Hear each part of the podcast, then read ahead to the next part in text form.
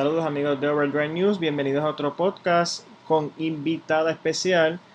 Eh, vamos a tocar un tema que aquí en Puerto Rico nos, nos aplica bastante porque esto es una isla donde hace calor casi todo el año, es el aire acondicionado del carro, eso es casi indispensable. Y pues para estos temas pues traigo a los expertos en el área.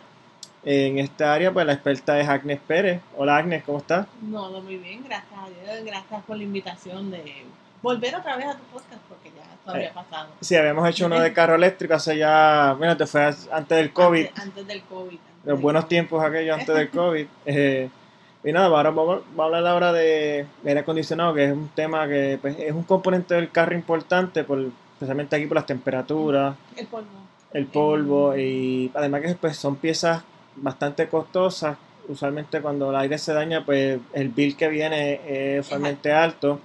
Y pues eso es lo que también queremos hacer, que la gente pues quizás pueda tener un poquito más de cuidado con su aire y sepa usarlo mejor y entender mejor cómo funciona para extender la vida. Me imagino que estos componentes, como o sea, esto tiene una vida útil, o sea, inevitablemente en algún momento se va a dañar el, compresor, el, evaporador. Los componentes principales en el aire acondicionado. Tenemos muchos componentes en el aire eh, acondicionado y eso es lo que vamos a estar hablando en, la, en, el podcast de hoy.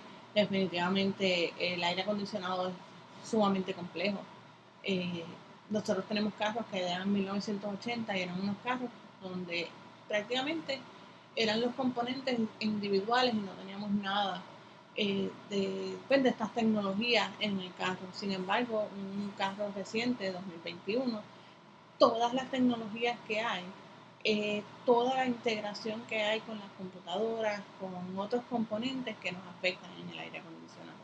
Y eso es lo que tenemos que entender nosotros, que el aire acondicionado no es una pieza aparte, sino que el aire acondicionado es algo integral dentro del auto. Y sí, pues aquí es casi indispensable, esto es una isla donde la, la, mayor, gran parte del año hace, bueno, por decir todo el año hace calor. o sea, nosotros a veces podemos decir que el promedio de, Puerto Rico, la temperatura son 76 grados Fahrenheit, 80 grados Fahrenheit, que prácticamente es calor, o sea, y no los en Celsius, porque pues obviamente Puerto Rico no somos, somos en Fahrenheit y no Celsius, pero sí, nosotros tenemos Puerto Rico, es una, una isla tropical donde el calor es algo indispensable que tenemos que estar siempre eh, pues refrescándonos porque nos sofocamos. Y el auto y el aire acondicionado en el carro es sumamente importante.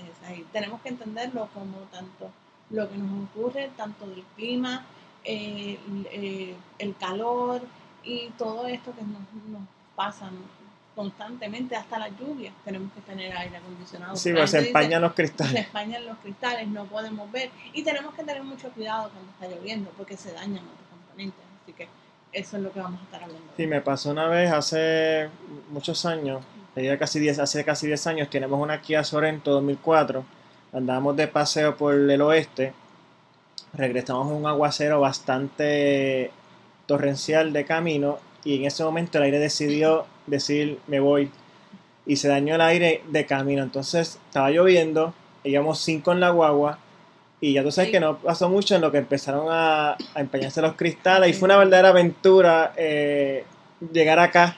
Eh, a veces, pues, entonces son cinco personas dentro del carro, tener, está lloviendo, todos los cristales arriba, no hay manera de que entonces pues, nosotros podamos tener aire. Pero hay que ver qué fue lo que pasó, que hay, muchos factores. Y la gente piensa que te daña el auto y es falta de gas o falta de otras cosas, pero vamos a... Yo sé que eso es, es mucho para uno entender y poco a poco se va hablando. Sí, que pues, lo importante es pues, hacer el diagnóstico y todo. En aquel caso fue el magneto del compresor, creo Sí, el magneto del compresor y me lo imaginé, tan pronto me dijiste que estaba lloviendo, porque el magneto del compresor es la parte eléctrica. Eh, y a lo mejor ustedes cogieron lo que se llama pues, un charco de agua o un área donde había mucha agua y pasaron, el carro pasa, esa agua entra al motor y como esa es una pieza eléctrica que estamos este, utilizando ya entonces el agua, al ser un, con, con la electricidad, pues entonces ya daña ese componente. Pues muchas veces cuando nosotros tenemos un día lluvioso, que hay mucha lluvia, uno de los componentes que más nos vienen a preguntar son los, magnetos o la bobina, lo que le llaman la bobina. Y eso está frente al compresor. Sí, es como un, parece como un imán. Es como, En realidad es un imán, es lo que hace es activa el compresor y hace que entonces la correa con la, el, la, el pulley, ese pulley, pues entonces se mueve para que nosotros podamos tener aire acondicionado dentro del carro. Yo lo que he notado es que eh, de carro, de marca a marca más bien, eh, hay marcas que tienen unos aire acondicionados brutales. Eh, yo tengo, este es mi segundo Volkswagen corrido el otro que tenía tiene un aire espectacular. Especialmente siempre escuchaba antes que el carro europeo usualmente tenía como aire acondicionado medio mm. débil porque no venía diseñado para el calor. No, sí, porque recuérdate que el auto europeo, o sea, los, Volkswagen, los Mercedes, las temperaturas de Europa son mucho más eh, más frías, o sea, más, menos calurosas, templada, más, más templadas, eh, con clima en Puerto Rico. Eso a mí me pasó. Yo tenía una Audi y esa Audi yo sentía que el aire acondicionado no enfriaba. Sin embargo, tengo ahora cambié a una Toyota y la Toyota, yo la tengo en, la velocidad mínima y, me enfría y yo estoy siempre con frío. O sea, que eso pasa. Eh, todo depende, pues, conocer es importante, conocer eh, lo que pasa con tu carro, que entendamos que a veces el aire acondicionado es normal en ese carro y pues para las temperaturas de Puerto Rico pues no tenemos sin embargo, de noche la Audi enfriaba muy bien, pero era por eso, porque entonces ya bajaban las temperaturas. Ah, la, temperatura bajaba, así que bueno para eso. eso eh, pasa, eso pasa. Yo tenía, o sea, que el, el, el, otro, este es bueno también, pero el otro tenía un aire mejor todavía. Sí. Y eh, ahora te, te pregunto, eh, ¿Cuál es la diferencia entre un control de aire, eh, control de clima manual y el automático? El control de clima eh, automático y manual ya lo estamos viendo, pues obviamente el manual nosotros somos los que lo movemos con, botones que se ruedan, eh, son mucho más sencillos, más fáciles, son individuales. Ya entonces el control automático ya es como digital, nos Estamos, estamos viendo que ese control automático pues, ya está conectado a diferentes partes en la computadora, está conectado con otros sensores, está conectado con muchas partes en el componente del auto. El, manual, el manual pues, es mucho más sencillo, es simplemente el control que maneja y ya. no, no, lo tenemos tan conectado a la computadora, pero lo que viene son los controles digitales, ya la tecnología se ha movido hacia un control digital, se ha movido hacia esa, esa área del y te pregunto, eh, los que son de doble zona, ¿qué cambia en el sistema? ¿Cambia algo en el sistema per se? ¿O, o, sea que hay de doble zona que el pasajero puede ajustar una temperatura, el conductor? Sí, ok. Eso, esos son cambios que han venido a ocurrir dentro de los últimos, los últimos años, donde pues, las dos zonas, pues entonces vamos a tener el, el, el chofer o el, el que guía, pues tiene una, una temperatura mucho más fácil, eh, más templada para él, más cálida, entonces la otra persona en el, pasajero pues más caliente. Eso, eso está funcionando a base de unos controles, a base de unos, nosotros en, en, el, en el aire acondicionado se le llaman unos actuadores, que son los actuadores, son las compuertas que actualmente mueven este sistema para que esas compuertas dentro del housing, dentro de donde estamos en el aire acondicionado, esa compuerta vaya moviéndose de acuerdo a lo que tú como eh, persona estás manejando necesitas. Si tú eres solamente, pues por lo menos lo pones en una zona, la zona tuya es fría, pues entonces esa compuesta se va a mover y va a cerrar la parte del heater, la parte del, del heater para que esa, no te llegue ese aire, ese aire caliente y entonces tengas aire frío.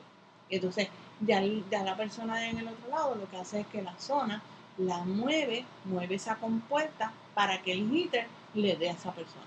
So, mm. Eso es lo que hacen las dos zonas. el aire acondicionado lo que va a funcionar es el mismo aire acondicionado, pero entonces lo que nos mueve a nosotros es esas compuertas para que nosotros podamos sentir fresco o frío dentro de la. O sea, pero el sistema es el, el, el sistema es el mismo. El, sistema mismo compresor, el mismo todo el sistema es el mismo. recientemente estuve en, participando de varios seminarios eh, y uno de los seminarios fue ese del aire acondicionado de un Chrysler, un, carro Chrysler, que es el, la Gran Cherokee, y hablaban de las diferentes zonas que tiene, las diferentes compuertas que tiene, y estamos hablando de 14 compuertas que teníamos. O sea, estamos hablando de esos 14 actuadores, 14 módulos que están moviendo todo el aire acondicionado en este sistema. Es el mismo sistema de aire acondicionado, pero me mueve a través del carro, a través de esos actuadores y a través de esas compuertas que nosotros tenemos en el carro. Wow, se escucha algo bien, bien complejo. Sí, eh, eh, la gente piensa que es súper sencillo y esta es la importancia de que nosotros tenemos que actualizarnos, de que tenemos que estar constantemente aprendiendo de lo que está llegando al mercado. Y por eso era que estaba en estos seminarios, aprendiendo sobre esos componentes, sobre todo lo que está llegando. Porque créeme, es un mundo esa doble zona. Entonces, hay, hay carros que son doble zona, pero hay otros que son cuatro zonas. Al frente controlas dos y atrás, en el pasajero, los, del segundo, eh, la segunda fila de asientos, tienen una segunda zona.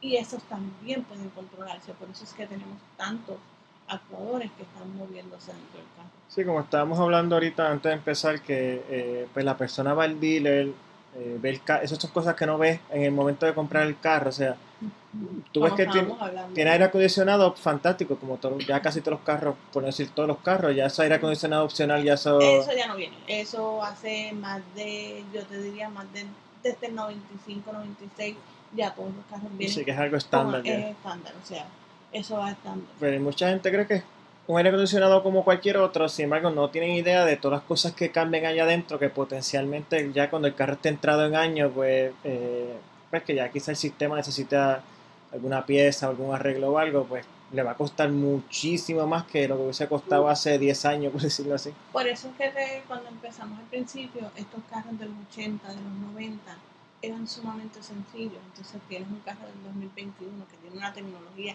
completamente diferente y eso es lo que nosotros tenemos que entender, que esas tecnologías están llegando al mercado, están cambiando la manera del mecánico trabajar. Porque estos sistemas antes eran unos sistemas donde yo nunca veía el, la utilización de los escáneres, de, todos estos componentes que podemos utilizar para programar eh, diferentes otros componentes en el carro, si, si tenemos que hacer un sangrado o si tenemos que cambiar este, pues, eh, los pistones, lo que, lo que fuera, que tuviéramos que buscar eh, con los sensores de, de, velocidad de las gomas, que eso todo, tú lo puedes ver por el, por el escáner, ya ahora todas estas cosas se, se pueden ver gracias a la integración con la computadora. O sea que ya nosotros todos estos componentes, estos 14 actuadores, los podemos ver podemos ver cómo está funcionando el aire acondicionado, podemos activar el aire acondicionado de una manera que nosotros podemos diagnosticar. O sea que esto es más o menos como ahora los diagnósticos de motor, que tú le pones el escáner y el carro tiene un código. Tiene el eh, código y te va a decir cuál es el problema que está sucediendo y muchas veces la gente no entiende que hay, hay veces que el aire acondicionado no te funciona porque hay otro código que está, que está desactivando para que el aire acondicionado no se dañe. Eh, tenemos sensores de ambiente, tenemos sensores de, sol que están afectando en el aire acondicionado y que la gente piensa que no tiene nada que ver con, esa, con esto. sí, es Sí, que esa, eh, y menos que estamos hablando de 2021 y imagínate cómo serán en 10 años. No, en 10 años tenemos que ver tecnologías como Tesla, que es una tecnología que ha que ha evolucionado y que ya son carros que manejan solos, que se manejan de una manera independiente y que podemos entonces, eh, tenemos que, entender que por ahí es que vamos, hacia esa tecnología nos vamos. Y el aire acondicionado, hablando del Tesla, hablando de los carros híbridos, hablando de los carros eléctricos, es importantísimo para el carro. Porque si no tenemos aire acondicionado, el aire me va a dañar la batería, o me puede dañar otros componentes y tenemos un carro dañado. Y los costos son mucho más altos. Este, astronómico, imagino. No, los costos son increíbles. O sea, hoy en día, y hoy en día los costos son altísimos. Eso es. sí, que esas son cosas que a tomar en consideración. Y también te estaba preguntando, eh, antes de empezar, eh, el carro tiene aire acondicionado, tanto ya sea manual o automático, tiene unos distintos sistemas para, que el aire venga de afuera o para que recircule y pues, ¿cuál es el más apropiado usar? O si es bueno usar este en algún momento, este en el otro. Mira, nosotros podemos utilizar, esto no tiene que ver, pero muchas veces yo prefiero utilizar el aire recirculado porque estoy utilizando mi propio aire. Ya entonces si yo dejo esa compuerta abierta, ese actuador abierto, porque eso, es, eso funciona a través de un actuador. O sea, esa, esa parte de los 14 actuadores, eso es uno de esas compuertas. Eh, si yo la dejo cerrada, pues entonces voy a estar reciclando mi aire acondicionado dentro del carro y entonces pues voy a sentir mucho mejor porque voy a respirar mi aire frío. O sea, voy a respirar un aire mucho más limpio. Pero es importante que yo le cambie el filtro de cabina. Entonces, yo no le cambio el filtro de cabina, tengo un, un sucio completo en el carro. Así que el, el, filtro de cabina nos ayuda a limpiar ese polen, nos ayuda a limpiar todo esto que nosotros tengamos dentro del carro. So, para mí, yo lo pongo en circulado siempre. Este es el que usualmente está por la gaveta, ¿verdad? Por el glove box. Sí, eh, esa es la que nosotros pues, entonces podemos, podemos cambiarlo. Esto es algo que nos puede tomar tanto unos 5 minutos como unos 20 minutos. Y por ejemplo, cuando compran este, diferentes filtros, hay, hay muchos de estos filtros que te dan las instrucciones de cómo removerlo. Y con, con esas instrucciones, pues tú lo puedes hacer. Es sumamente sencillo. Hay algunos que son sencillos, tengo que decirlo. Hay algunos que tú lo puedes hacer. Pero hay otros que requieren que un mecánico lo haga simplemente porque la, donde están ubicados a veces es difícil llegar a ellos. Y entonces pues ahí ya el mecánico tiene que ir. Pero la mayoría de los casos es muy sencillo, es fácil de encontrar. Esto es más recomendable aún también ahora en estos meses de polvo del Sahara. Con todo este polvo del Sahara, con el azufre, este del, del Los hongos, eh, hongo también, espora, espora. Eh, sí, pero lo del volcán. Ah, sí, sí, que también hubo... yo no sé al azufre. Dióxido de azufre, creo que es. Eso mismo.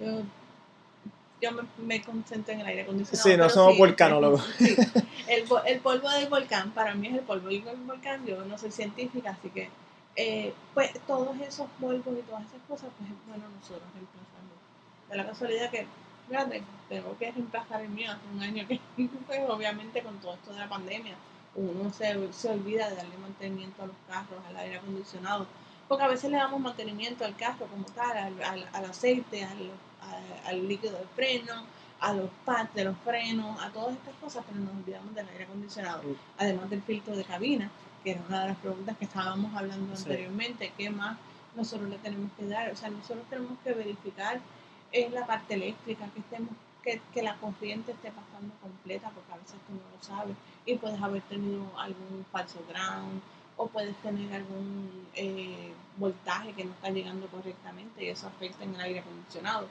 También entonces podemos tener eh, problemas con las correas, verificar esas correas que estén funcionando, que estén en buen estado, porque a veces una de las cosas, una de las cosas es que, por ejemplo, el carro Mazda ya tiene unas correas que son especiales, son elásticas, y aunque tú las ves en el carro, a lo mejor no, no están en el nivel óptimo para que ya funcione.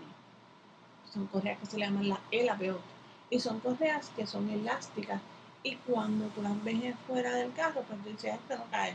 Tan pronto tú las pones en el auto y el auto lo enciende, ellas automáticamente ajustan a lo que necesitan.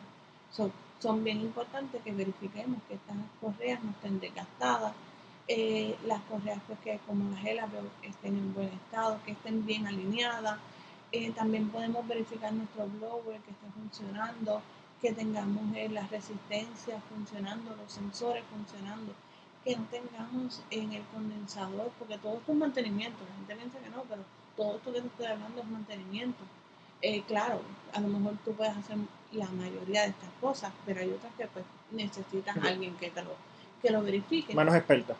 sí, manos expertas, como decimos, mecánicos, técnicos automotrices o técnicos de refrigeración que entonces pues lo hagan. Pero nosotros podemos también verificar que dentro de, la parte del frente del condensador eh, no haya monjas, no haya bolsas, porque aunque tú no lo creas, a veces estos son problemas que ocurren. Y eso son los que nosotros tenemos que ver. Sí, que no esperen a que el aire pues deje de enfriar o haga ruidos extraños o algo que, para entonces dar la atención. Es correcto, ya cuando empezamos a sentir los primeros síntomas debemos comenzar a chequear. Sí, y, ahorita que estás hablando de Tesla, no sé si sabías que Tesla eh, viene con una protección eh, a prueba de ataques biológicos. Sí. Eso es mejor que será algún filtro especial que tiene o... o... Mira, el filtro no lo he visto, no he tenido la oportunidad de saber. Sí he oído de que vienen con unos filtros, pero en realidad lo que hacen es, ese filtro es, pues, permi- es- permite que, o sea, no permite que esas eh, cosas químicas pues entren a la cabina. Prácticamente es lo que hacen. Sí, que eso es bien, interes- bien interesante. eh, no, lo descubrí hace poco, fíjate, pero me está Sí, es, interesante es hasta... una tecnología que ya lleva un tiempito eh, en el Tesla. No es una tecnología que se conoce mucho. Eh, obviamente, uno de los problemas más grandes que tenemos en Tesla como mecánicos es que la información no nos llega. O sea, nosotros, nosotros como técnicos no podemos saber información a base de la que nosotros eh, utilizamos o conseguimos gracias a que tenemos un Tesla en la mano. Si tú no tienes un Tesla, si no lo trabajas, pues no vas a poder conocer, no vas a poder este, aprender de ese Tesla. So, mucha gente, muchas veces el Tesla, para tú poder repararlo, es un trial and error. Mira, yo entiendo que falta esto, es, y, es, y son, como nosotros decimos, prueba a ver si funciona. Porque no hay documentos que como mecánicos nosotros podamos aprender de esto. No hay manera de tú saber eh, cuáles son los problemas per se. en. Sí, que no hay... No hay info- eh, Tesla pues un poquito... funciona un poquito diferente a las otras marcas en, en Sí, cierto Tesla es sentido. completamente diferente, hasta el, hasta el conector de ellos es diferente a lo que es el conector de cualquier... Es eh, como los, eh, yo le digo los Apple de los carros, más o Yo menos. entiendo que sí, que es el Apple del carro, definitivamente. El equivalente a Apple, pero de, de automotriz, más o menos.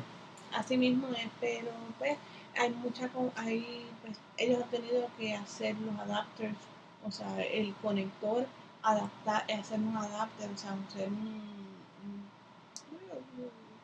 eh, como, como es el Apple de, de la computadora, Ajá. Pues ellos han tenido que hacer ese, ese, ese cambio para que puedan entonces utilizarlo en cualquier estándar, porque ya el, el conector de carros eh, eléctricos, todos los demás tienen un estándar. Todos los demás se han ido por el mismo estándar. En Estados Unidos son cinco, son cinco canales, o sea, son cinco eh, rotos, como yo le diría, este, pero que son en el conector son cinco partes donde tenemos corriente directa, tenemos ground, tenemos conectividad y tenemos entonces otro, otro el, el aire o sea, Son cinco conectores que estamos hablando de eso. Línea 1, línea 2, el ground y eh, corriente directa.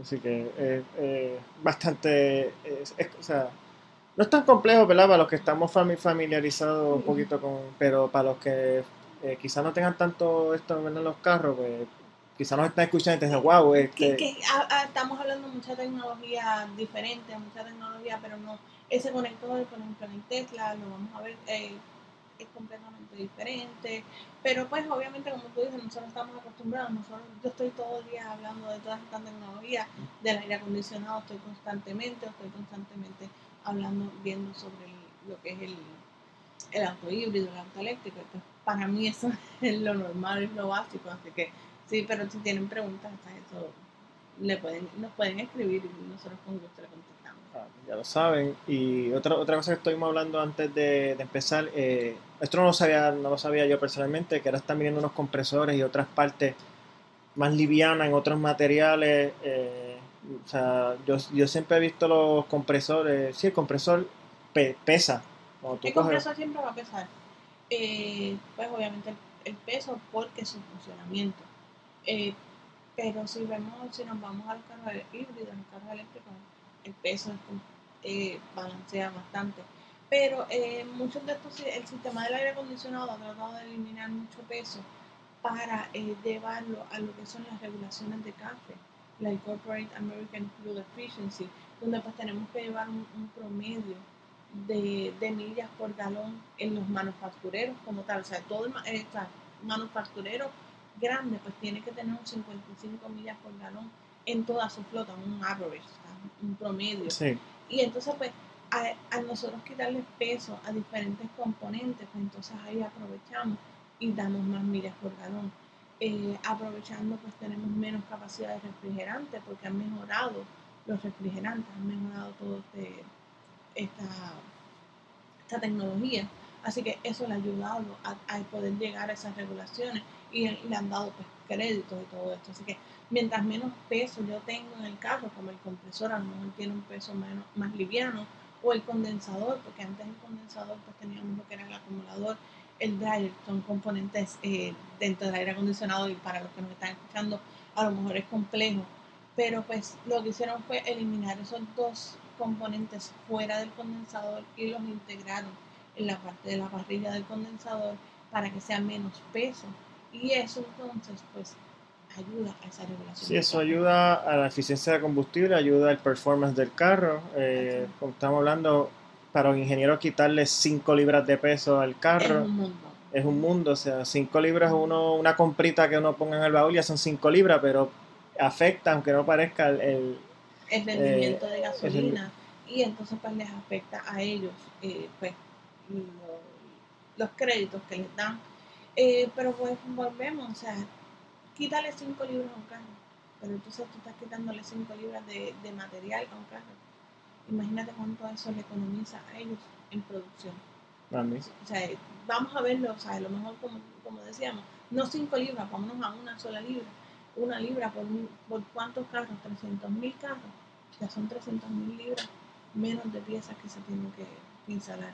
Un tornillo menos es un, 300 mil tornillos menos que ellos se economizan en dinero todo tiene, todo, todo vamos hacia eso. Sí, que todo, eh, esa es más bien la explicación, o sea, mucha gente dice que es que los, carros los complican por complicarlos o, porque a la hora de arreglarlo pues te pueden, te pueden cobrar más caro, pero muchas de las cosas que están en la tecnología es para mejorar eh, el funcionamiento del carro, para hacerlo más eficiente, para hacerlo más eh, de mejorar el desempeño también, el handling, la aceleración, eh, eh, todos los parámetros que experimentamos cuando usamos el carro. Es, eso es bueno, yo lo estoy pero a veces como mecánicos, como técnicos, nos, nos dan dolores de cabeza porque tratar de entender cómo esa tecnología funciona, pues nos toma un tiempo el técnico se tiene que actualizar, porque hay muchos cambios en el sistema. El técnico se tiene que actualizar y eso es parte de lo que tiene. Sí, es algo que es una entonces una disciplina que tiene que tener mucha educación continua. Eh, la educación continua es un never ending story en esto, o sea, como yo le digo, o sea, nunca acabar. Nosotros todos los años nos tenemos que eh, eh, tener educación continua, estar en la tecnología, qué es lo que está pasando, porque esto afecta un montón en tu, en tu performance como técnico. Y, y, eso también rompe un estigma, o sea, la gente se cree que un, mecánico, un técnico, pues es una persona que quizás no tiene mucha, mucha inteligencia, por decirlo así. Es como un estigma que, ah, por lo menos antes, que los carros eran bien sencillos, que cualquiera te lo podía arreglar. Ahora los técnicos tienen que ser, este, tienen que tener una, ¿verdad? Tenemos que tener un conocimiento, porque no son solamente tenemos que tener conocimiento, tenemos que tener un local donde nosotros podamos hacer esto, porque tú no lo puedes hacer como decíamos antes, en debajo del palo de mango. Sí, que cualquiera tiene un tallercito ahí eh, con un techo de zinc y, y dos pinos. Nosotros, tenemos que tener una, un, un, equipo necesario, tenemos que tener unos escáneres, tenemos que tener muchas herramientas para entonces nosotros poder trabajar. O sea, estamos hablando de conocimiento y estamos hablando de herramientas. Esos son los dos puntos más importantes que nosotros tenemos que conocer. Sí, porque nada de nada va a tener herramientas si no las sabes usar. Es correcto. Eh, pues, y, y, eso, o sea, y, esto va a seguir, o sea, nosotros estamos viendo que ahora vienen carros que van a tener, según el teléfono, a ti te llega un, update de Apple, que salió el nuevo iOS nuevo. Ahora te va a llegar un update de X marca, Tesla, Ford, GM, lo que sea, que salió el nuevo update para tu carro. Y, o sea, y entonces ahora tú le vas a dar un update, te acuestas a dormir y ya cuando te levantas por la mañana ya tienes el carro actualizado, pero toda esa tecnología que... Pero todavía esa tecnología de que te llegue a ti como, como cliente no está llegando. Todavía los tenemos a través de los, de los mecánicos que tienen que entonces actualizarse en los boletines que están enviando los manufactureros para esto, porque hay muchos boletines que llegan. Tienes que actualizar la cantidad de refrigerantes, tienes que actualizar este actuador porque no te va a funcionar de esta manera, tienes que actualizar el compresor, tienes que programarle tienes que resetear el, compresor, tienes que, tenemos este sensor que está dañado, estamos, nos está dando eh, fallo, tienes que reemplazarlo. O sea, nosotros tenemos que estar pendientes de esos boletines que están llegando. Y, y no solamente de, pues, quizás la gente cree que es solamente de carro eléctrico, pero ahora mismo la Corvette nueva tiene es un motor de gasolina y tiene también este la, la, la te, eh, pero el carro te llegan updates y es bien impresionante, o sea, lo que te quiero decir es que eh, toda esa tecnología que hay detrás de que el carro pues pueda recibir over the air esas son cosas bien complejas, o sea, que eso no cualquiera puede, o sea, se necesita una persona realmente capacitada. Sí, el técnico tiene que eh, estar capacitado. y pues, es una disciplina que realmente requiere eh, destreza manual, pero también requiere un poco de destreza mental. Eh, aunque el carro también, este, pues ya te las, herramientas te van a diagnosticar y todo eso, pero como crees hay una cierta maña que hay que tener. Eh, son problemas que se resuelven este, más con maña que fuerza, por decirlo así. Así mismo es. Pero, pero nosotros tenemos que estar actualizados, o sea, esto no es algo que ya nuevo, ya, ya esto viene de años y esto es algo que tenemos que aprender. Eh, es, un, es un reto porque tienes que estar actualizado, porque no es solamente un solo carro, o sea, yo no tengo que estar actualizada en un solo carro, o sea, en Toyota, en Volkswagen, o sea, yo tengo que estar actualizado Toyota, Volkswagen, Mazda, eh, Hyundai, Kia, Mercedes, eh, el Yugo, como yo diría, o sea, hasta un Lamborghini a lo mejor se aparece un día por ahí. Sí, nosotros en el taller nosotros tenemos carros de todas marcas, o sea, Porsche, eh, de todo, o sea, no podemos, yo no puedo eh, de Ford, de Chrysler, todos los carros llegan y nosotros tenemos que actualizarnos en todos estos carros y ese, ese es el reto más grande, porque todos los, los carros, a pesar de que tienen los mismos componentes, son diferentes estilos son diferentes diseños, son diferentes funciones que a veces hacen eh, ciertos componentes. como te dije, el sensor de temperatura del ambiente, el del sol, afectan tanto el aire acondicionado y a veces están en lugares que tú no te imaginas, porque hay sensores que no, que no son del aire acondicionado y afectan el aire acondicionado, están en el espejo retrovisor o están en la, en la parrilla al frente, al lado del condensador, al lado del radiador, chocaste, tuviste un accidente y se perdió eso, ese, ese sensor de ahí. Y el aire no te funciona. Y tú dices, ¿qué pasó? El mecánico no sabe que hay un, que hay un sensor ahí, no lo reemplazan, no lo instalan, porque cuando, cuando vinieron el carro no estaba la pieza, no asumen, o sea, asumen que eso no va ahí, que no hay nada ahí. Y ya eso no y el aire acondicionado no te funciona. es mucha, información. Es demasiada información. El, aire acondicionado la gente piensa que es algo bien sencillo y es demasiado complejo. Y, y así para cerrar, este, o sea que ahora los carros vienen luego con los start-stop, el sistema está de start-stop. Cuando tú tienes un carro con esto, tú notas que cuando el carro se apaga, el aire se queda prendido, pero baja eh, la intensidad. La intensidad. Lo que pasa es que el compresor se apaga. Ok. sí, porque el motor, el motor apaga, se apaga el compresor. Se apaga todo, se apaga todo. Y la intensidad que tú estás recibiendo es porque tenemos un evaporador que tiene un, sistema, que es un sistema de gel. Tiene como una, un gel interno, donde eso mientras está corriendo se congela. Una vez eh, usted se detiene, eh, él comienza a, eh, como a eh, no, no es que destelar, sino que, o sea, que ya ese, ese congelamiento pues ya empieza a bajar y, y ese blower pues, todavía está funcionando y eso es lo que tú sientes en el, en el carro. Tú no sientes el frío porque el sistema, el refrigerante no está moviéndose. Lo que tenemos es un gel que lo que está haciendo es enfriando la cabina. Pero esto solamente ocurre por dos minutos. O sea, ya una vez en dos minutos el carro no ha prendido, o sea, el carro no se ha movido, ya él activa de nuevo. O sea, él se activa.